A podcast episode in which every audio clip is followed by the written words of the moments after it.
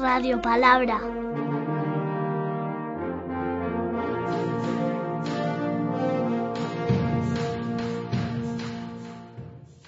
Después de esto los apóstoles se reunieron con Jesús y le contaron todo lo que habían hecho y enseñado.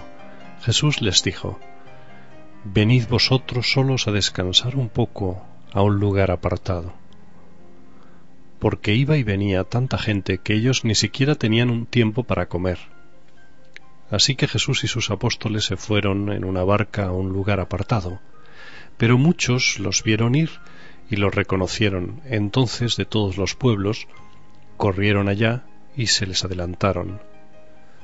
Al bajar Jesús de la barca vio la multitud y sintió compasión de ellos porque estaban como ovejas que no tienen pastor, y comenzó a enseñarles muchas cosas.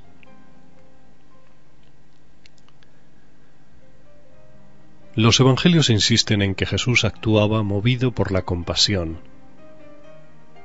Para Jesús la compasión no era una virtud más. Es la única manera de parecerse a Dios. Jesús no solo sentía compasión ante personas concretas, era capaz de captar el sufrimiento de las gentes. Quien sigue a Jesús sabe mirar la vida de la gente con compasión y luego hace lo que puede por aliviar el sufrimiento de algunas personas.